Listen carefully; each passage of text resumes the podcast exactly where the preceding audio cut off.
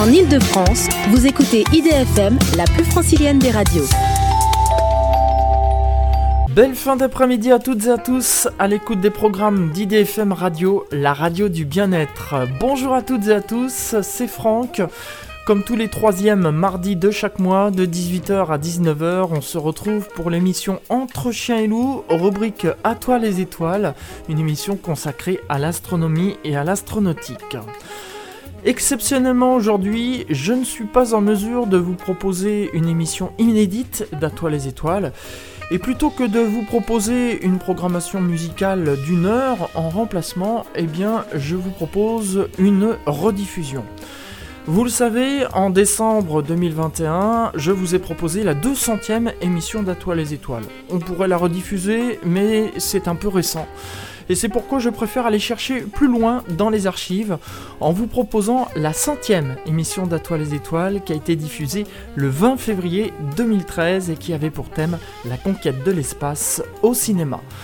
Je vous laisse avec cette rediffusion et on se retrouve le mardi 17 mai de 18h à 19h avec cette fois-ci, c'est promis, une émission inédite. Bonne écoute à toutes et à tous et bonne soirée à l'écoute des programmes d'IDFM Radio.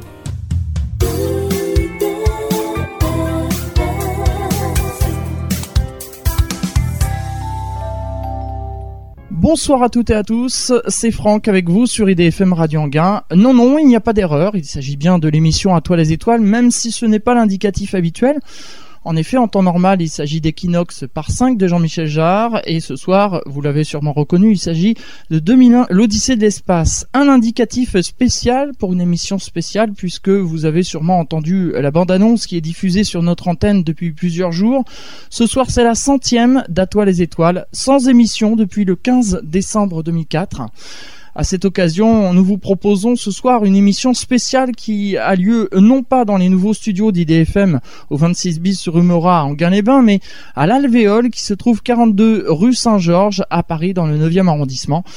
La marraine d'Atoile les Étoiles, Daniel Brio, astronome à l'Observatoire de Paris, et le parrain d'Atoile les Étoiles, Jean-François Pellerin, journaliste scientifique, se joignent à moi pour vous souhaiter la bienvenue à vous, les auditeurs, mais aussi au public présent ici ce soir à l'Alvéole pour cette centième émission en partenariat avec l'association Histoire d'Espace qui aura pour thème la conquête de l'espace au cinéma. Durant cette émission, nous allons parler de huit films en rapport avec le thème, un thème consacré à l'astronautique, tout comme euh, l'association euh, Histoire d'Espace, mais l'émission À toi les étoiles est consacrée aussi à l'astronomie et l'astronautique. Et pour cette centième, nous ne pouvions pas oublier l'astronomie. C'est pourquoi, entre chaque film, nous écouterons des extraits choisis parmi les 99 émissions précédentes où nous parlions d'astronomie afin de faire un partage équitable. Nous démarrons cette émission et, je vais vous présenter euh, nos invités. Tout d'abord Pierre-François Mouriot, qui est un habitué de cette émission puisque c'est aujourd'hui sa cinquième participation. C'est le président de l'association Histoire d'Espace avec qui nous faisons cette émission en partenariat. Pierre-François Mouriot, bonjour. Bonjour. Présentez-nous en quelques mots votre toute jeune association. Oui, toute jeune puisqu'on a, on a tout juste un an. C'est une association qui s'est créée d'abord comme plein d'associations autour euh, d'amis, d'amis passionnés par la conquête spatiale et en particulier par son histoire. Et c'est une association qui euh, a quelques objectifs. Le premier, c'est de, travailler sur la mémoire orale. Donc, il y a beaucoup de rencontres qui sont faites avec des anciens du spatial pour euh, obtenir leurs leur témoignages, qui peuvent après donner lieu à des articles lors d'anniversaires ou de commémorations diverses. Et puis, qui euh, prônent aussi des recherches sur des personnages un peu méconnus. Et le, grand travail de l'année 2012 a été mené par Philippe Varnoto et moi-même sur Alexandre Ananoff, dont nous parlerons bientôt, j'espère, sur vos ondes, qui est un pionnier français méconnu euh, de la conquête spatiale qui a beaucoup œuvré entre les années 20 et les années 50 en France qui a été un peu oublié et on a euh, proposé plein d'activités pour euh, réhabiliter sa mémoire et on prépare un livre qui va sortir au mois de mars. Et on donnera donc les coordonnées de votre association pour celles et ceux qui vont adhérer à la fin de cette émission. À côté de lui, Jean-Marc Deschamps, qui est auteur et spécialiste de science-fiction. Bonsoir. Bonsoir. Et puis nous avons euh, Jean-Pierre Groux qui est auteur du siècle bleu. Bonsoir. Bonsoir. Si la conquête de l'espace a commencé en 1957 avec euh, la mise en orbite de Sputnik 1 euh, et son célèbre bip bip bip, au cinéma, elle a commencé bien plus tôt que ça. Pierre-François Mouriot Oui, en fait, le premier film qu'on vous propose est a priori le premier film de science-fiction euh, au cinéma euh, dans le monde. Et euh, Cocorico, c'est un film français qui a été réalisé dès 1902, donc sept ans après le film des Frères Lumière, qui est considéré comme le premier film du cinéma. Enfin, là-dessus, il y, a des débats, mais si on considère le, film de 1895 comme étant le premier du cinéma, et eh bien sept ans après, Georges Méliès a proposé Le Voyage dans la Lune, inspiré de deux romans de science-fiction bien connus, De la Terre à la Lune de Jules Verne et Les Hommes dans la Lune de H.G. Wells, premier film de, science-fiction avec les premiers trucages. Et là-dessus, je vais passer la parole à, Jean-Marc. Effectivement, ce sont deux, livres principalement qui ont inspiré euh, euh, Méliès pour son film. Mais alors, euh, le roman de, de Jules Verne, c'est De la Terre à la Lune qui n'est pas proprement parlé un roman de science-fiction, hein, c'est plutôt un roman d'aventure et de, science, un roman, des sciences, comme euh, disait euh, son éditeur à l'époque. Et euh, le deuxième, le deuxième roman, c'est celui de H.G. Wells, Herbert George Wells, plus connu pour la guerre des mondes et pour la, machine à explorer le temps. Voilà. Et effectivement, Méliès a fait la synthèse de ces deux romans. Et euh, pour son film, euh, la première partie s'inspire de Jules Verne quand il s'agit de montrer les savants en train de mettre au point euh, ce fameux projectile qui est tiré par un coup de canon qui va vers la Lune. Et ensuite, c'est le roman de Wells qui prend le relais, parce qu'il faut savoir que les héros de Verne ne font le tour seulement de la Lune et reviennent sur Terre, ne se posent jamais sur la Lune. C'était pas un écueil dans, dans lequel Jules Verne s'est échoué, on va dire. Et euh, en revanche, euh, Wells va plus loin puisque ces personnages foulent euh, réellement le, sol lunaire et rencontrent un monde particulier, un monde extraordinaire, peuplé de sélénites. Jean-Pierre Gros. Les deux livres de Jules Verne étaient exceptionnels. Il y avait une vision dans ces livres 100 ans avant Apollo qui est remarquable. Quand on les relit, on se dit c'est fou comment il a pu, avec les sciences de son temps, imaginer autant de choses. Et c'est très bien que le premier film de science-fiction rende hommage à ces deux livres qui sont vraiment exceptionnels et qui ont joué un rôle immense dans l'imagination collective. Pierre-François Morio, vous vouliez rajouter quelque chose? Oui, sur le film et, son impact. Donc, grand hommage à, Jules Verne et grand succès euh, dans le monde entier, notamment aux États-Unis. Et je citerai simplement euh, une série qui a été produite par Tom Hanks euh, en 98 qui s'appelle De la Terre à la Lune, qui retrace les, vols Apollo, les vrais, qui ont permis à 12 hommes de marcher sur la Lune. Et le dernier épisode qui est consacré à la dernière mission lunaire en décembre 72, donc 70 ans après le film de Méliès, rend hommage au film en étant euh, régulièrement entrecoupé de scènes où on voit Tom Hanks qui joue le rôle de Méliès et qui est en train de tourner ce petit film qui durait 14 minutes, hein, un film en 30 tableaux. Donc on voit euh, l'envers du décor, si je puis dire, avec un tournage de jour, parce qu'il n'y avait pas des, ces histoires de projecteurs n'existaient pas. Donc c'était des grandes verrières à Montreuil dans le studio de Starfilm, la maison de production de Méliès. Et donc voilà, il y a, y a un très bel hommage rendu. Je vous invite à revoir cette série et à voir notamment le dernier épisode. Juste, je termine sur cette remasterisation qui a été faite d'après euh, plusieurs films et notamment un film qu'on croyait définitivement perdu, qui a été égaré pendant des années, qui a été retrouvé en 93, une version euh, couleur colorisé par Méliès et son équipe à la main, image par image, euh, ce qui représente quand même 13 375 images à coloriser, qui est un travail incroyable. Et donc d'après ces bobines et d'autres bobines en noir et blanc, il y a eu un gros travail d'étalonnage et un nouveau film couleur qui a pu sortir et qui est absolument formidable. Ah, voilà donc euh, ce qu'on pouvait dire sur euh, ce film euh, Le voyage dans la lune. Avant de parler du second film, eh bien, je vous propose maintenant d'écouter un, extrait d'une précédente émission à Toi les étoiles. C'était la dixième émission qui a eu lieu le 25 septembre 2005. Le thème était comment vivre sa passion pour l'astronomie et l'invité était Pierre Desvaux, astronome amateur. Et dans cet extrait, je lui ai demandé quel conseil donneriez-vous à quelqu'un qui souhaite se lancer dans l'astronomie? Le plus simple, quand on commence à s'intéresser à l'astronomie, à vouloir regarder les étoiles, le plus simple, c'est d'adhérer à une, association, à un club. Dans ce cas-là, le, partage de connaissances se fait beaucoup plus rapidement. Mhm. Quand on achète euh, une lunette, un instrument, euh, euh, souvent, comme moi d'ailleurs, on commence par découvrir des choses et puis ensuite, on sait plus très bien quoi faire et on piétine beaucoup. Sauf en effet à commencer à vraiment s'intéresser à la chose et puis aller sur Internet, découvrir des forums, découvrir des sites qui sont souvent très très très bien faits. Mhm. Où là, en effet, on commence vraiment à apprendre les choses. Maintenant, euh, les catalogues sont disponibles sur Internet, tout est disponible, toutes les photos sont disponibles. Euh, là aussi, quand j'étais enfant, adolescent, euh, euh, j'avais trouvé quelques livres d'astronomie, mais pas grand-chose. Et bon, il y avait quelques photos du télescope du Mont Palomar, mais pas plus. Alors que maintenant, on peut tout trouver, tout est disponible, et c'est ça qui est fantastique. Il y a des logiciels aussi qui permettent de, de positionner les objets. Et puis maintenant aussi, pour les télescopes qu'on achète dans le commerce, il y a des systèmes informatiques. Il suffit de, de tapoter sur un petit ordinateur le nom de l'objet qu'on veut voir et le télescope avec un petit moteur se positionne immédiatement. C'est ce qu'on appelle le go-to. Bon, alors là aussi, il y a les gens qui aiment, il y a les gens qui aiment pas. Personnellement, moi, je préfère ne pas utiliser de go-to et puis pousser mon télescope à la main et puis chercher les choses. là aussi, il y a, y a, un grand plaisir à découvrir les choses, à se dire ah j'ai fait un NGC machin. Et ça prend souvent du temps. la première fois que j'ai cherché la double galaxie du chien de chasse M51, j'ai mis une nuit pour la trouver. Mhm. Maintenant, je la trouve en deux minutes, même pas. Je sais où elle est. Euh, mais euh, là aussi, c'est un plaisir, c'est-à-dire passer une nuit pour trouver quelque chose et finalement le trouver. Euh, bah, c'est comme si on l'avait découvert.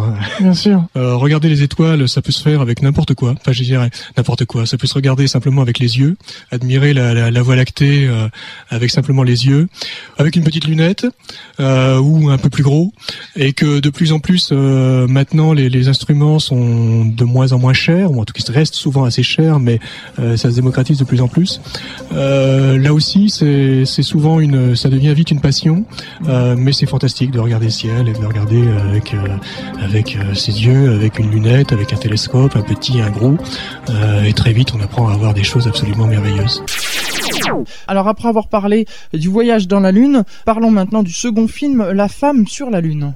Oui, en fait, dans la sélection de huit films, on a retenu euh, deux films noirs et blancs qui euh, nous paraissent euh, incontournables, et le second qui est beaucoup plus évolué, il est sorti quand même 27 ans plus tard que le film de Méliès, c'est donc La femme sur la lune, produit par Fritz Lang. C'est son dernier film muet, et c'est un film très intéressant puisqu'il va raconter une histoire qui se passe dans l'espace avec une femme qui va monter dans une fusée, mais surtout c'est un film qui a disposé de pas mal de moyens et notamment de conseils de scientifiques, d'ingénieurs qui étaient euh, des militants bénévoles d'une association qui s'appelait la Société pour le voyage interplanétaire, qui se trouvait en Allemagne et qui a formé un certain nombre d'ingénieurs qui seront après utilisés par les nazis pour construire les sinistres fusées EV2. Donc euh, il y a un vrai euh, travail, pour le coup, scientifique de recherche pour donner une vraie dimension sérieuse, une caution scientifique à ce film, qui donc est beaucoup plus important rien que par sa durée. Hein, et on n'est plus sur 14 minutes, là on est sur 156 minutes dans la version finale, sachant qu'il y a une version restaurée en 2000 qui a été proposée et qui, elle, dure 200 minutes. Jean-Marc Deschamps, vous vouliez donner des détails sur ce film Oui, ben, d'un point de vue, puisque nous étions avec Jules Verne et, son projectile euh, de la Terre à la Lune, en fait, le vaisseau qui permet euh, cette conquête lunaire, puisque là, pour le coup, les, personnages euh, mettent les pieds sur la Lune. Lorsqu'on voit, lorsqu'on regarde la fusée de, la femme dans la Lune, c'est réellement le, une transposition du projectile de, de la Terre à la Lune de Jules Verne. Mais quand même avec une, une énorme différence, c'est que d'un côté, nous avions un projectile chez Jules Verne, là, nous avons véritablement une fusée, puisqu'elle est propulsée euh, par des euh, donc euh, je crois que c'est de la poudre. Et il y a, vraiment une, une, recherche technique et scientifique pour faire de ce véhicule là qui est quand même encore assez archaïque elle a la forme d'un projectile d'une balle de revolver hein, mais qui est réellement muni de réacteur voilà. Et pour la, petite anecdote pour cet engin c'est que cette fusée là est peinte en, deux couleurs. Côté métallique oui je crois qu'il y a une portion qui est blanche sur la coiffe et de l'autre côté en fait la moitié est peinte en noir tout simplement, c'était pour réguler la, température euh, intérieure. Voilà. Donc quand il fait trop chaud, euh, le, projectile se tourne à la face blanche euh, vers le soleil. Et ben, quand il s'agit de réchauffer l'atmosphère hein, à l'intérieur de, de, la capsule, le, projectile se, se, pivote sur lui-même et expose la face noire au soleil pour absorber un peu plus de chaleur. Voilà la, petite anecdote. C'est bien vu. Pierre-François Morio. Moi j'ai deux petites anecdotes. Alors concernant les scientifiques, donc il y avait notamment le professeur Hermann Aubert qui a été associé comme conseiller technique à, à, ce film et qui au moment de la sortie du film devait procéder à un vrai lancement de fusée. Malheureusement, il n'est pas arrivé euh, à préparer à temps euh, une fusée euh, capable de décoller, ce qui posait en plus des problèmes de sécurité publique. L'autre anecdote qui est assez connue dans l'histoire du cinéma, c'est le premier compte à rebours qui a été proposé par Fritz Lang lors de ce film. Ça n'existait pas à l'époque. À l'époque, on comptait normalement, mais Fritz Lang trouvait que c'était pas cinématographique, sachant qu'on est toujours sur un film muet parce qu'il imaginait que les gens dans le public ne savaient pas quand aurait lieu le décollage. Est-ce que c'est au bout de quand on arrive à 10, à 20, à 100 Donc finalement, euh, il a trouvé ça plus intéressant d'un point de vue dramatique de commencer à 10 et d'aller à rebours jusqu'à 0. Et à partir de là, donc c'est un effet euh, pour le cinéma, mais finalement, euh, les scientifiques et les vrais lancements vont adopter après ce film et grâce à ce film le compte à rebours. Donc Friesland est le père du compte à rebours en quelque sorte. On peut dire ça, oui, pourquoi pas. Je vous propose qu'on écoute euh, un second extrait euh, d'une émission à toi les étoiles. Il s'agissait de la 22e émission, c'était le 18 octobre 2006 et le thème c'était Pluton n'est plus une planète du système solaire. L'invité était Jean-E Darlot, directeur de recherche au CNRS à l'Observatoire de Paris, à l'Institut euh, de mécanique céleste et de calcul des éphémérides et je lui ai demandé pour quelles raisons l'Union astronomique internationale a décidé de rétrograder la planète Pluton. Alors, je vais corriger ce que vous dites, parce que vous dites que Pluton n'est plus une planète du système solaire. Mhm. Pluton appartient toujours au système solaire, mais Pluton n'a plus le statut de planète. D'accord. Euh, alors pourquoi? Ça faisait longtemps qu'on disait quand même Pluton ne ressemble pas beaucoup aux autres planètes, mais enfin bon, on a dit que c'était une planète, c'est pas tellement gênant, on peut continuer. À... Mais il y a une question qui s'est posée, c'est qu'on a découvert au-delà de Pluton d'autres astres qui étaient plus gros que Pluton. Mhm. Alors, s'il existe des astres plus loin que Pluton et plus gros que Pluton, la question se pose, est-ce que ce sont aussi des planètes? Donc est-ce qu'il n'y a pas 9, mais 10, 11, 12 ou 13 planètes dans le système solaire Donc ça, ça a été la question qui se pose depuis 2003 d'ailleurs, c'est pas récent, euh, et il a bien fallu euh, trancher. Alors, euh, ces corps qui sont gros, on a remarqué qu'ils étaient quand même nombreux. Hein, il faut dire que petit à petit, les télescopes sont de plus en plus puissants, donc on découvre de plus en plus de corps au-delà de Pluton, dont certains sont plus gros que Pluton. Alors, il y avait le choix, soit on disait bah, c'est aussi des planètes, soit on cherchait une définition de planète, quelque chose comme quoi les planètes auraient en commun. Et en fait, on n'est pas allé vers cette définition euh, directement. La première chose qu'on a fait, c'est qu'on a dit, bah, après tout, les planètes, est-ce que ce ne serait pas ce qui est bien rond, bien gros et bien rond? Et dans ces conditions, c'était la première proposition qui a été faite à l'Union astronomique internationale, on aurait eu 12 planètes, puisqu'il y avait donc Pluton, Charon, euh, Cérès et objet qui s'appelle Eris et qui est au-delà de Pluton, en plus des, des planètes classiques. Eh bien, cette définition n'a pas été acceptée par les astronomes parce qu'on considère qu'une planète, ça doit être quelque chose qui est achevé au niveau de sa dynamique, de son mouvement dans le système solaire. Et donc c'est pour ça que Pluton s'est retrouvé exclu parce que Pluton ne tourne pas rond autour du Soleil. C'est surtout la, la raison qui l'a exclu. D'abord, elle est toute petite, elle ne ressemble pas aux autres planètes et elle ne tourne pas rond puisque de temps en temps, elle est même plus proche du Soleil que Neptune et elle recoupe la trajectoire de Neptune et de temps en temps, elle est très loin. Alors, euh, nous passons maintenant au troisième film. Il s'agit de Destination Lune et on va écouter un court extrait, euh, Pierre-François Mouriot. Oui, alors ce qui est rigolo dans ce film, c'est que on va parler d'action et réaction, de notions scientifiques un peu compliquées.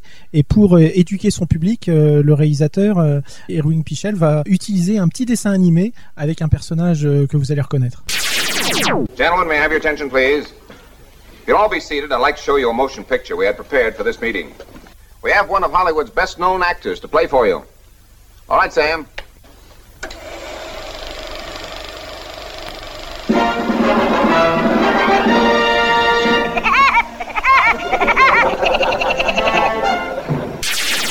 Alors voilà pour cet extrait. Qu'est-ce qu'on peut dire donc sur ce film euh, Destination Lune?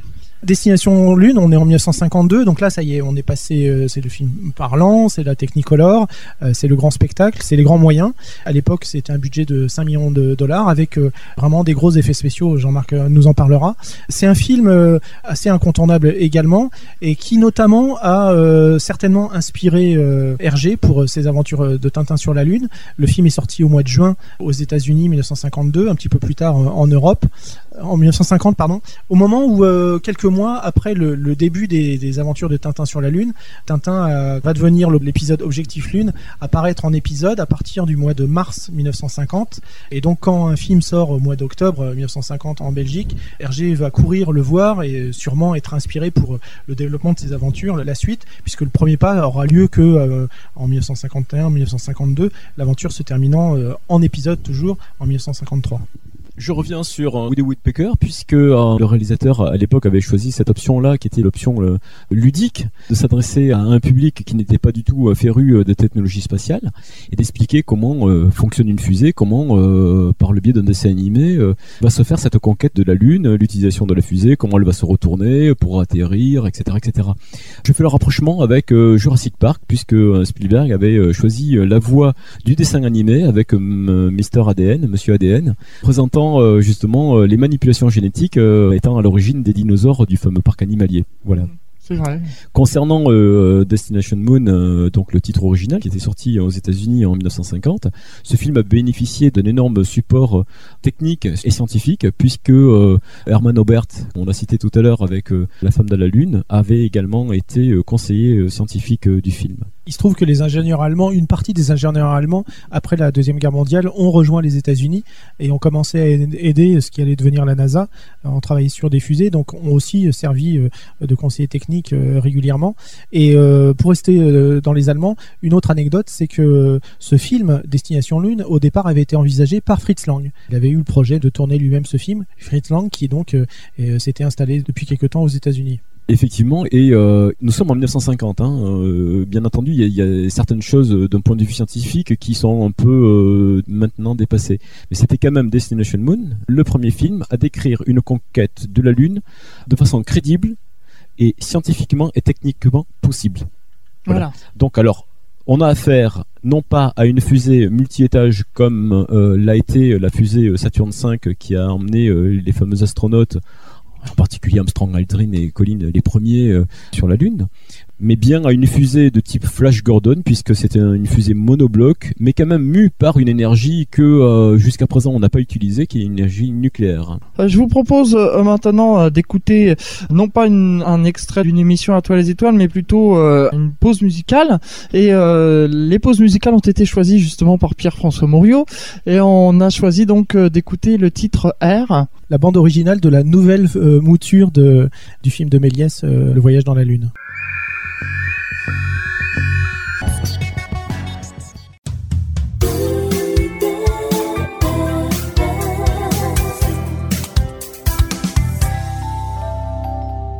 Vous écoutez aujourd'hui une rediffusion d'une émission À toi les étoiles. C'était la centième émission d'À toi les étoiles qui a été diffusée le 20 février 2013 et qui avait pour thème la conquête de l'espace au cinéma. Bonne écoute à toutes et à tous. Retour ici au restaurant L'Alvéole, euh, 42 rue Saint-Georges à Paris dans le 9e arrondissement pour euh, cette centième émission d'À toi les étoiles en partenariat avec euh, l'association Histoire d'Espace. Je vous rappelle que le thème aujourd'hui c'est la conquête de l'espace au cinéma. Nos invités euh, Jean-Marc Deschamps, auteur et spécialiste de science-fiction, Jean-Pierre Groux qui est auteur du siècle bleu et puis euh, Pierre-François Mouriot qui est président de l'association Histoire d'Espace avec euh, qui nous organisons cette émission. Alors nous continuons donc parmi les sélections de films et nous en sommes maintenant au quatrième film, 2001, l'Odyssée de l'espace. Alors là, il y a quelque chose de nouveau, c'est que là, la conquête de l'espace a vraiment commencé en réel, puisque c'est en 1957 avec euh, Sputnik 1. Oui, et le film sort 13 ans plus tard, en 1968. Euh, On peut en parler des heures et des heures. C'est vraiment le film incontournable de notre sélection. Je dirais simplement que, en tout cas, Kubrick s'est donné les moyens, puisqu'il s'est associé à Arthur Clarke, qui avait écrit euh, la nouvelle dont le film est inspiré, euh, La Sentinelle, euh, il y a très longtemps. hein. Elle date de 1947, elle a été publiée en 1951. Donc c'est un vieux projet avec beaucoup d'argent. hein. Le budget est colossal, 11 millions de dollars. C'est à comparer avec un James Bond qui va sortir en 69 au service secret de Sa Majesté, qui lui euh, avait euh, eu un budget de 7 millions de dollars. Donc vous voyez, on est dans les gros budgets. euh, et c'est un film qui est remarquable et qui va être remarqué puisqu'il va remporter euh, un Oscar. Enfin, c'est quand même l'Oscar euh, des meilleurs effets spéciaux. Alors on va écouter un court extrait de ce film, justement, avec euh, une conversation avec le fameux euh, ordinateur euh, HAL. Carl, est-ce que tu me reçois? Affirmatif, Dave. Je vous reçois 5 sur 5. Je te prie d'ouvrir la porte extérieure A. Je regrette, Dave. Cela m'est malheureusement impossible. Qu'est-ce qui ne marche pas Je crois que vous savez aussi bien que moi ce qui ne marche pas. Qu'est-ce que tu entends par là, Carl Cette mission est trop importante pour moi. Je ne puis tolérer que vous la mettiez en péril. Je ne sais pas du tout ce que tu veux dire, Carl. Je sais que Frank et vous aviez l'intention de me déconnecter. Je regrette, mais je ne puis absolument pas courir ce risque. Mais qu'est-ce qui a pu te donner cette idée-là Dave, en dépit des précautions minutieuses que vous preniez dans la sphère pour m'empêcher de vous entendre, j'ai pu observer le mouvement de vos lèvres.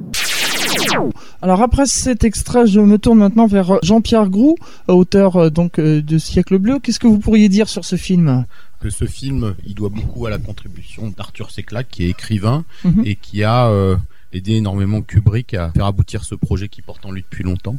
Euh, Arthur Secla n'est pas juste un écrivain, c'est aussi un scientifique qui a beaucoup contribué à l'aventure spatiale en général. Il était euh, président de la British Interplanetary Society. Il a participé à l'élaboration du radar pendant la Deuxième Guerre mondiale. Il a imaginé le concept de satellite géostationnaire. On parle aujourd'hui d'orbite de Clark. Et il a aussi popularisé le concept d'ascenseur spatial en 1978 dans un autre livre qui s'appelle Les Fontaines du Paradis. Et donc c'est remarquable que Kubrick se soit associé à lui. Ils ont travaillé en tandem, c'est-à-dire que le livre 2001 a été élaboré en même temps que le film et ils sont sortis à quelques mois d'intervalle. Mais le travail du romancier et le travail de l'écrivain sont faits de façon simultanée. C'est extrêmement rare ça dans le c'est souvent des adaptations ex post qui existent. Là, le fait qu'il y ait une création euh, simultanée, c'est une caractéristique. Moi, c'est vraiment ça, c'est ce travail commun entre un immense réalisateur et un, très grand auteur de science-fiction qui donne ce film euh, inoubliable. Pierre-François Morio oui, euh, il y a d'autres donc conseillers euh, techniques. Euh, il y en a beaucoup et dans différents domaines.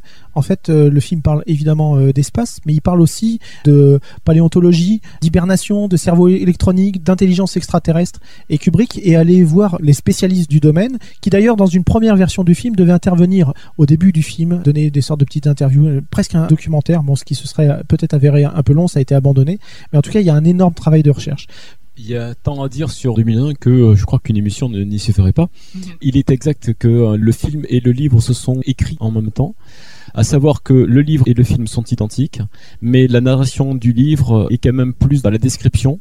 Il y a des choses qui sont légèrement différentes euh, par rapport au film, mais en règle générale, Clark est beaucoup plus explicatif dans le livre que ce qu'est euh, le film de Kubrick qui est avant tout euh, une expérience non verbale comme Kubrick l'avait souhaité et c'est pour ça que le projet de voir ces interviews de scientifiques parler et, et palabrer sur la vie extraterrestre ça a été éliminé de façon à ne pas alourdir le, sujet du film et à laisser euh, le spectateur faire sa propre expérience. On va s'interrompre maintenant euh, pour écouter un nouvel extrait euh, d'une émission à toi les étoiles. Alors je vous propose un extrait de la 28e émission qui a eu lieu le 18 avril 2007. Le thème c'était météorites et astéroïdes, ces cailloux venus de l'espace. L'invité était Alain Carillon ainsi que Olivier et Jean-Paul Denain qui sont des chasseurs de météorites et qui nous expliquent plus en détail ce que l'on peut voir lors de l'entrée de l'une de celles-ci dans l'atmosphère.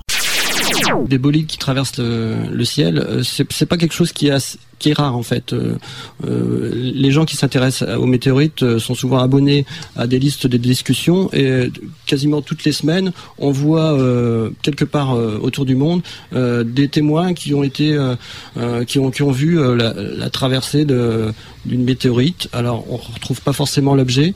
Euh, parfois, c'est aussi des débris euh, spatiaux, mais euh, c'est pas quelque chose qui est, qui est, très rare en fait. C'est un phénomène qui est à la fois visuel mais aussi sonore, puisque une météorite qui tombe fait effectivement une, une, traînée lumineuse, assez visible notamment quand il fait noir.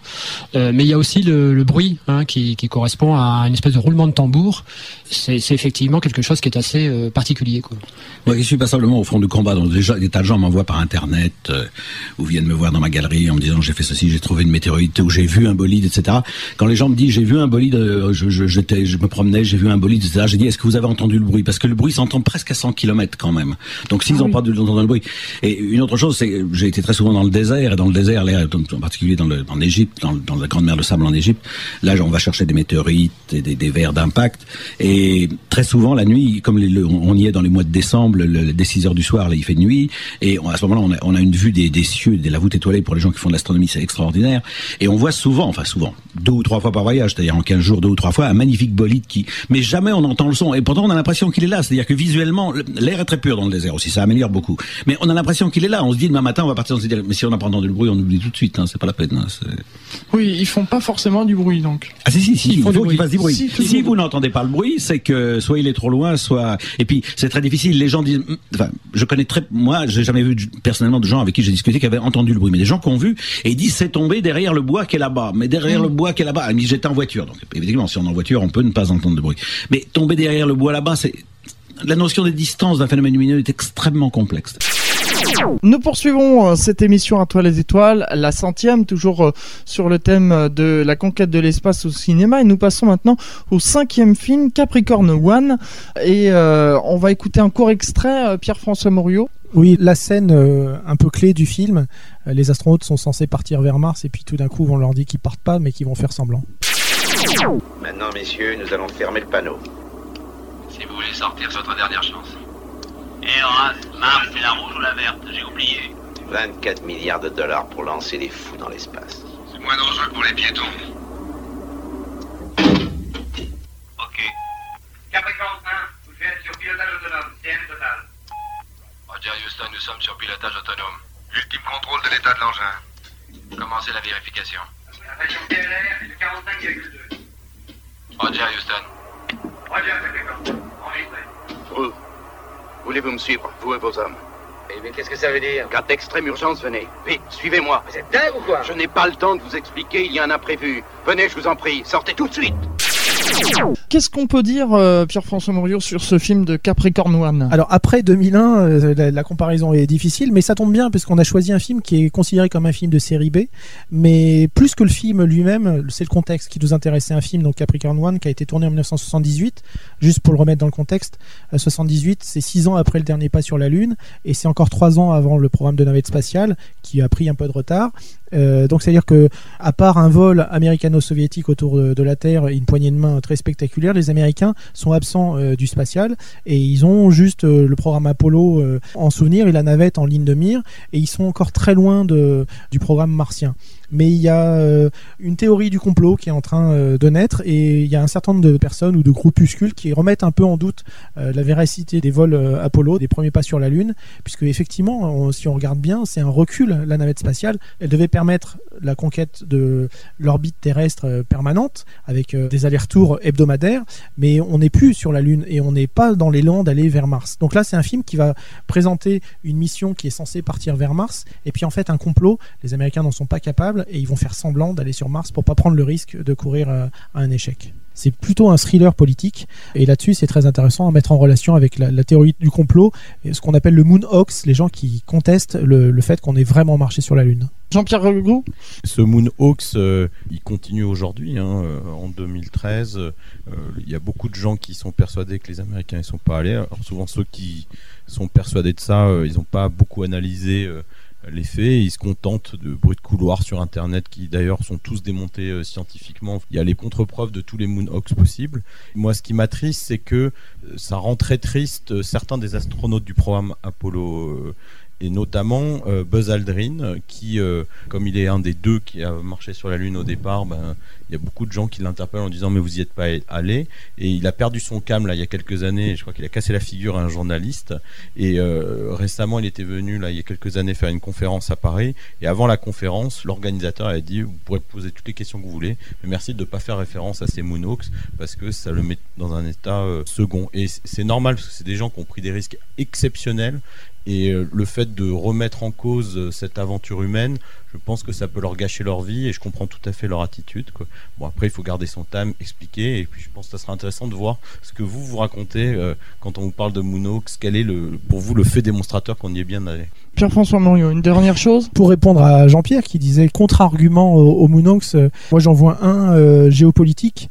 Euh, les Russes euh, qui étaient dans la course à la Lune n'ont jamais contesté le premier pas sur la Lune. Pour moi, c'est une, sinon la preuve irréfutable.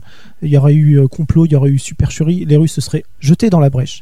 Je vous invite aussi à fouiller un peu sur Internet. Là, il y a un photographe qui euh, vient de faire une petite vidéo d'une dizaine de minutes, alors c'est en anglais, mais qui explique euh, une autre démonstration ultime qu'avec les moyens de l'époque, on était capable d'aller techniquement sur la Lune, mais on n'était pas capable de créer les images qui ont été faites et qui ont été diffusées en, direct pendant toute cette conquête lunaire. Et c'est assez amusant de, de voir cette démonstration un peu par l'absurde.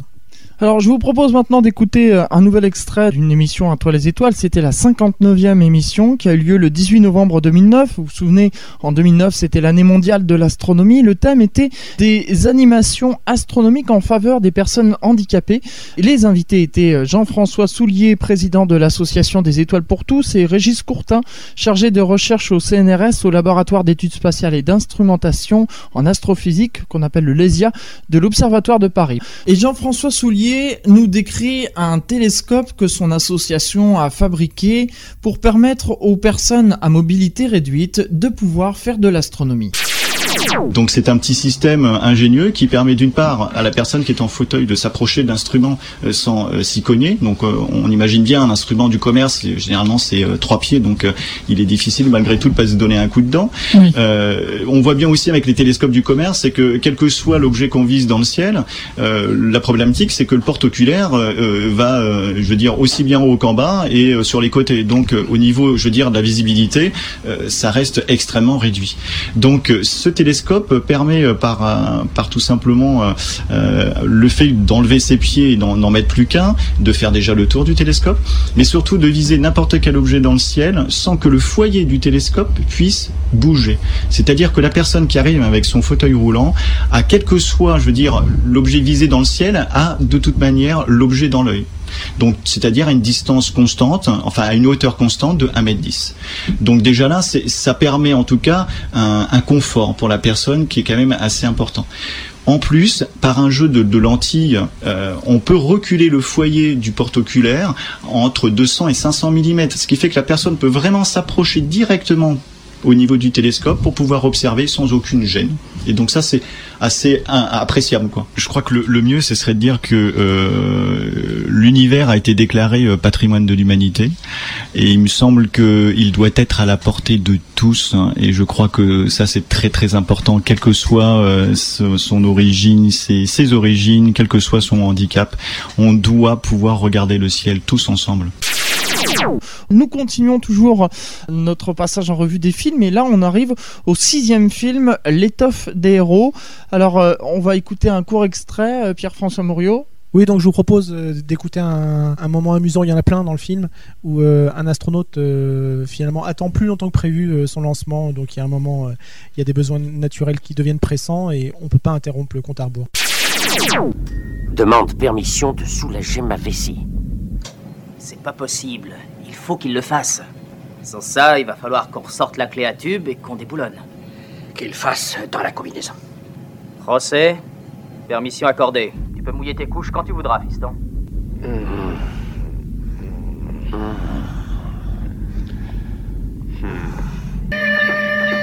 Aucun court-circuit. son dos est mouillé. Mais enfin, je mouille la chemise, si j'ose dire. Nous continuons donc avec ce film L'étoffe des héros. Alors qu'est-ce qu'on peut dire sur ce film? L'étoffe des héros, donc déjà c'est un grand film. On arrive presque dans le western, même si le film reste extrêmement sérieux. Là, c'est tourné à l'américaine avec les grands moyens. Mm. On n'est plus dans l'onirique de Kubrick euh, ou le politique de Yams. Là, on est dans du western, de la grande aventure, euh, des gros moyens, des gros effets spéciaux. Un film de 1983 qui, euh, lui, va décrocher quatre statuettes aux, aux, Oscars 1984 et qui est basé sur un livre très bien documenté de Tom Wolfe qui s'appelle L'étoffe des héros, qui est sorti en 1979 et qui raconte bah, l'aventure. Alors parallèle, il y a un parallèle entre euh, la course euh, après 45 à la vitesse euh, supersonique du premier exploit de Schuckiger au passage de Mach 2 voire Mach 3 et en parallèle les premiers astronautes américains qui sont recrutés pour effectuer des vols lors de, du programme Mercury, des cabines monoplaces, et ce conflit entre pilotes, les vrais qui pilotent leurs avions, et puis ceux qui vont être simples passagers d'une capsule, et puis les bras de fer entre les ingénieurs et, ces pilotes qui voudraient mieux manœuvrer leur capsule. Enfin, c'est une grande saga sur fond de guerre froide. Il y a régulièrement des, interventions. On voit, ça y est, il vient de voler, c'est le Sputnik. Ça y est, il s'appelle Gagarin. On sait, c'est Gagarin en 61. C'est un film qui est euh, extrêmement bien fait, qui est drôle. C'est du grand cinéma, du grand 7e art, et c'est bourré d'informations. Euh, Jean-Pierre Pour moi aussi, c'est vraiment un très grand film. Et si on veut, par exemple, faire connaître à des jeunes ou leur transmettre qu'est-ce qu'a été cette aventure de la conquête spatiale, c'est un très bon film. Que 2001 n'est pas d'ailleurs, parce que c'est un film qui est très complexe à comprendre et euh, c'est un beau film sur l'espace, mais c'est pas un film sur la conquête spatiale. Ça, c'est vraiment le film par excellence sur la conquête spatiale. Et il y a des tas de choses drôles sur ce film, et notamment le nom des acteurs, puisque les noms de certains des acteurs euh, rappellent des vrais noms de personnages. Donc, euh, vous avez Sam Shepard qui joue Chuck Yeager, donc celui qui a passé le mur du son. Vous avez Scott Glenn qui joue Alan Shepard et Ed Harris qui joue John Glenn. Donc il y a un espèce de jeu là-dessus. je sais pas du tout si c'était fortuit ou, mais c'est assez marrant puisque c'est les trois têtes d'affiches qui ont en fait des jeux de mots avec des noms d'astronautes qui ont déjà existé. Ce qui est absolument saisissant, c'est de prendre euh, les photos euh, des sets de Mercury de l'époque et euh, le casting de 1983. C'est quasiment des sosies. Ils ont réussi à faire un casting avec des acteurs qui sont extrêmement bons. Sam Shepard, c'est un immense acteur de théâtre et, de cinéma. Et la ressemblance entre John Glenn et Ed Harris est tout simplement stupéfiante.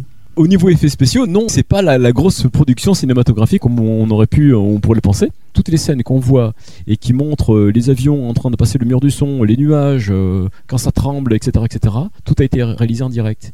Il n'y a aucun trucage par euh, caméra interposée euh, euh, avec ordinateur in- interposé. C'est-à-dire que c'était des gros plans, des gars euh, qui tenaient à bout de bras une maquette, qui étaient montés sur une perche, etc., etc. Tout ça a été fait réellement en direct, un petit peu à la Méliès. Une dernière anecdote, Chuck Yeager, qui est l'homme qui a passé le mur du son en 1947, apparaît dans le film, dans le bar où viennent les pilotes, et c'est lui qui sert les boissons euh, aux pilotes. Voilà, c'est un petit clin d'œil, comme il y a souvent dans ce genre de film, quand il y a des astronautes ou des pilotes qui sont conseillés, souvent on les fait apparaître, on en parlera tout à l'heure avec Apollo 13.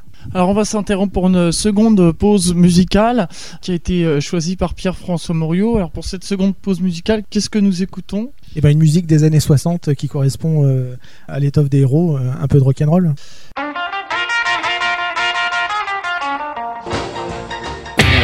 En Ile-de-France, vous écoutez IDFM, la plus francilienne des radios. Vous écoutez aujourd'hui une rediffusion d'une émission À toi les étoiles. C'était la centième émission d'À toi les étoiles qui a été diffusée le 20 février 2013 et qui avait pour thème la conquête de l'espace au cinéma. Bonne écoute à toutes et à tous. Nous sommes de retour euh, ici au restaurant L'Alvéole euh, qui se trouve 42 rue Saint-Georges à Paris dans le 9e arrondissement pour cette centième émission d'À toi les étoiles en partenariat avec euh, l'association Histoire d'espace. Je vous rappelle que le thème est la conquête de l'espace au cinéma et que nos invités sont Pierre-François Mouriot, président de l'association Histoire d'espace, Jean-Marc Deschamps qui est auteur et spécialiste de science-fiction et Jean-Pierre Groux qui est auteur du siècle bleu. Nous continuons euh, donc euh, notre sélection de films et nous arrivons au septième film, Apollo 13. Oui, c'est dans notre sélection le deuxième film qui euh, retrace un événement euh, historique euh, réel. Alors, L'étoffe des héros, c'était toute une saga. Là, ça va être un épisode particulier qui marche très bien au cinéma alors qu'on connaît la fin. C'est toute la force de ce film.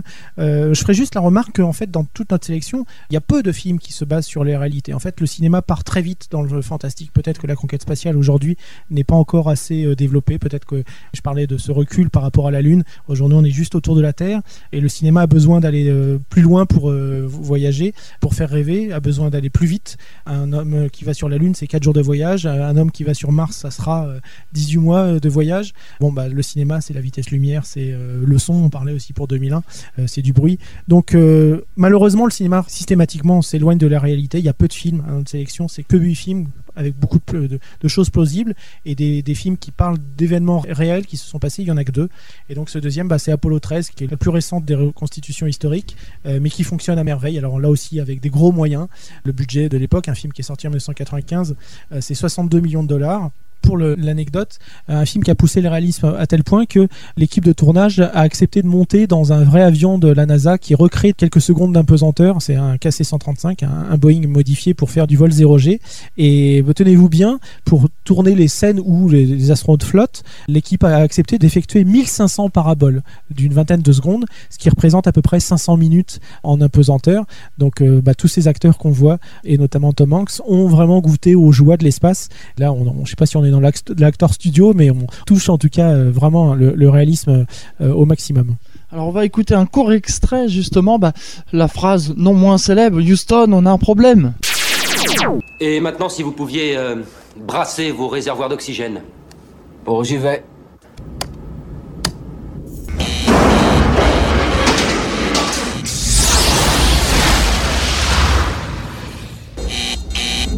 On a un problème, Houston. Qu'est-ce que tu as fait J'ai brassé les réservoirs. Ici, Houston, euh, vous pouvez répéter Houston, on a un problème. Nous poursuivons avec ce, ce film et Jean-Pierre Gros. Alors qu'est-ce que vous auriez à dire sur ce film Ce, ce film, euh, il est euh, incroyable par son réalisme, sa précision scientifique, sa précision historique, et surtout, il revient sur un événement qui à l'époque, le gros de la crise d'Apollo 13 n'avait pas tellement filtré dans les médias. Donc c'était une crise qui a été essentiellement gérée à la NASA avant de devenir publique. Et là, n'importe qui qui s'intéresse pas au spatial se rend bien compte à quel point c'est précaire, à quel point un rien peut remettre en cause la vie de ces gens-là, et euh, à quel point aussi l'inventivité des astronautes ou des équipes au sol et la connivence, le lien qui lie tous ces gens entre eux, parce que les astronautes sont très proches des équipes au sol, arrivent à trouver des solutions incroyables. Quoi. Donc c'est un film incroyable sur un thème qui pourrait être assez euh, austère au départ. Et le, le, traitement par Ron Howard en fait un film, là aussi, à montrer à tous les jeunes qui s'intéressent ou qu'on souhaiterait intéresser au spatial de la part de l'équipage euh, lui-même d'Apollo 13, il n'y a qu'une seule critique qui a été formulée, c'est euh, les quelques tensions qu'on voit à un moment au sein de l'équipage. Euh, il y a une engueulade, clairement, et les astronautes concernés contestent cette version. Et Ron Howard lui-même avoue, il dit, bon, j'ai un peu théâtralisé, exagéré certains, parce que sinon mon film aurait été peut-être un peu plat. Donc c'est la seule critique que fait l'équipage, c'est quand même assez incroyable. Alors notre petit clin d'œil à l'astronomie maintenant avec un, un extrait de la 64e émission qui a eu lieu le 21 avril 2010. Le thème était faire de l'astronomie en plein jour, c'est possible, et oui, avec euh, Guy Hartnez, qui est chargé de recherche à l'Institut d'astrophysique spatiale, et Patrick Pelletier, qui est formateur professionnel en optique instrumentale auprès des grandes enseignes des réseaux opticiens. J'ai demandé à Patrick Pelletier que peut-on observer de jour? On a le soleil quand même, et c'est vrai que c'est vraiment l'astre de jour, l'astre que l'on peut observer, bien entendu, avec beaucoup de précautions. Qu'est-ce qu'on peut voir quand on observe le soleil? Le plus facile, euh, ce sont ce qu'on appelle les taches solaires. Puis il y a autre chose à voir, notamment donc euh, à l'aurore ou au crépuscule, où l'on peut avoir des, des, rassemblements de planètes ou des, des, rapprochements, par exemple, entre la Lune et la planète Vénus. On peut voir des planètes en plein jour. Oui, bien sûr. Enfin, bien sûr, ce n'est pas toujours facile. Oui. Le plus facile, c'est de repérer la Lune. Euh, pour les autres planètes, c'est un petit peu plus difficile. Il faut bien savoir en quelle direction chercher. Et la planète après la plus facile, après la Lune, c'est certainement Vénus. En dehors de, de Vénus, quelle planète peut-on voir aussi à la Lune Mercure. Et il y a que celle-là, il y a Mercure, Vénus, Saturne, euh, tout ça non Peut-être Jupiter, euh, qui est un, un très bon éclat. Mercure assez difficile euh, parce que Mercure donc est, est, souvent proche du Soleil, enfin il est toujours proche du Soleil, je dirais. Mais Ceci. bon, on peut le voir dans certaines conditions quand même. Nous poursuivons cette émission, euh, la centième euh, émission à toi les étoiles, et nous arrivons au euh, dernier film que nous avons sélectionné, c'est Space Cowboy. Oui, Space Cowboys de Clint Eastwood. On disait tout à l'heure que l'étoffe des héros c'était un peu un, grand western moderne. Bon, Space Cowboys, là c'est plutôt un film sur le conflit de génération qui prend prétexte la, la conquête spatiale. Alors c'est pas un grand film, ni historique, ni cinématographique, ni lié à la conquête spatiale, mais on l'a retenu bah, peut-être aussi pour coller à l'actualité et, à 2013. Euh, il date quand même de 2000. En fait, on peut se rendre compte que depuis Ron Howard 1995 et Apollo 13, il y a peu de films qui, sont restés euh, autour de l'orbite terrestre euh, sans devenir délirants, hein, puisque sinon il y a Armageddon, il y a plein de films. Là, on n'est plus dans de l'astronautique, hein, on est vraiment dans de la science-fiction, dans du fantastique, voire du délire. Eastwood, ce qui est intéressant, c'est qu'il y a un côté un peu documentaire en plus de la farce des anciens astronautes qu'on vient chercher à la rescousse pour réparer un vieux satellite que seuls les vieux de la vieille sont capables de manipuler. Donc ce conflit de génération entre les vieux vétérans qui reprennent du service et les jeunes bleus. Et puis il y a toutes ces scènes aussi qui sont un peu documentaires, je disais, qui ont été tournées euh, à la NASA, au, centre d'entraînement euh, Johnson de, Houston, au, Texas. C'est un film qui, euh, pour ça, en tout cas dans la première partie, un intérêt documentaire, on va dire, informatif, et, et, qui est plutôt drôle. Après la deuxième partie, bon là, ça commence à délirer une fois qu'on a capturé le, le, satellite russe. Bon, ça devient un petit peu plus délirant. Alors parlons de la fin, qui nous permettra de conclure cette émission, quand euh, un astronaute se sacrifie et se retrouve tout seul sur la Lune avec son scaphandre en écoutant Fly Me to the Moon. Eastwood, dans le, tournage du film, a utilisé euh, peu d'effets spéciaux et beaucoup de trucage à l'ancienne. Donc, euh, quand ils sont en train de flotter dans la navette, eh ben, c'est simplement, ils sont harnachés à des câbles, des filins, euh, des objets qui flottent, c'est des fils translucides. Et donc, en fait, Tommy Lee Jones considérait qu'il y avait 80% en moyens classiques et sans artifice, et 20%. Et ces 20%, ce qui est amusant, c'est que ça a été confié à, la société de George Lucas. Généralement, dans, dans les scènes de vol où, qui sont censées montrer des astronautes ou des personnages en état d'apesanteur à l'intérieur les capsules. Généralement, ça se fait par deux trucages euh, principaux les câbles que tout le monde euh, connaît, ou alors la plateforme mobile, euh, c'est-à-dire qu'on fait des plans moyens ou des gros plans des comédiens qui sont montés sur une plateforme montée sur sur des petits moteurs et on a l'impression qu'ils flottent dans, dans le décor, alors qu'en fait, bon, ils sont ils sont attachés et, et ils sont bien sur terre. Jean-Pierre Gros. Oui, alors moi j'ai- j'ai beaucoup aimé ce film et notamment euh, pour la thématique du. C'est pas vraiment un conflit générationnel, mais plus d'une entraide intergénérationnelle. Et les papis de l'espace ont toujours joué un grand rôle. Et euh, quand euh, c'était Bush qui avait lancé le programme Constellation, euh, ils avaient rappelé énormément d'anciens ingénieurs. Alors pas des anciens astronautes, parce qu'effectivement c'est très peu probable de ramener des gens qui ont 70-80 ans euh, sur des missions, parce qu'il faut être dans une grande forme physique. Mais les anciens ingénieurs sont très importants. Et même des sociétés euh, modernes, privées comme SpaceX aujourd'hui, ils sont conseillés par des tas d'anciens du programme Apollo. Et on les voit partout, dans toutes les nouvelles firmes américaines du spatial privé. Il y a des tas d'anciens du programme Apollo. Et ça, je trouve ça très sympathique. Et c'est des gens qui ont envie d'apporter leur savoir-faire. Et c'est un savoir-faire qui, en grande partie, a disparu. Et aujourd'hui, on se rend compte que les ingénieurs modernes ont des tas de réflexes qui sont très coûteux et qui vont pas forcément vers la simplicité. Et il y avait un art du système D ou un art de l'économie à cette époque-là, où avec des ordinateurs qui sont euh, infiniment moins puissants qu'un iPhone, on arrivait à envoyer des gens vers l'espace. Donc euh, rien que pour ça, c'est un film qui est intéressant à regarder. quoi. Et bien voilà, on arrive euh, au terme de cette émission À toi les étoiles, la centième. Alors, euh, comme je fais euh, d'habitude dans cette émission, la tradition, c'est le mot de la fin des invités. On va commencer euh, par Pierre-François Mouriot. Oui, bah, je reprendrai un petit peu ce que je disais au moment de Space Cowboys. euh, C'est que finalement, l'espace au cinéma, l'espace réaliste, le cinéma qui raconte des histoires euh, qui se sont vraiment déroulées concernant la conquête spatiale, est pas si riche. Il est riche dans le sens où il a fourni quelques films formidables, mais finalement, le, le- le cinéma grand public, le cinéma de science-fiction, qui souvent fait les plus grands euh, scores au, cinéma, on parle de Star Wars, on parle de Matrix, bah, finalement, il, il va très loin de la réalité. Donc, ce qu'on peut espérer, c'est que finalement, on essaye vite de rattraper euh, la fiction. Jean-Marc Deschamps? Je partage la même opinion euh, que Pierre-François. Euh, je dirais qu'on a besoin quand même de ces films pour, euh, grâce à leur langage cinématographique, permettre de mieux comprendre les actions de chacun, ce que cela a impliqué d'un point de vue humain dans la conquête. C'est-à-dire que c'est pas simplement euh, euh, le fait de prendre euh, un véhicule et de dire ah bah tiens je vais aller quelque part. C'est que derrière il y a toutes euh, des équipes, euh, des gens qui se foutent un petit peu de leur vie hein, et euh, qui vont aller conquérir quelque chose. Et je pense que cette dimension humaine est très très importante. Elle nous fait bien prendre conscience que c'est l'action humaine qui est très importante.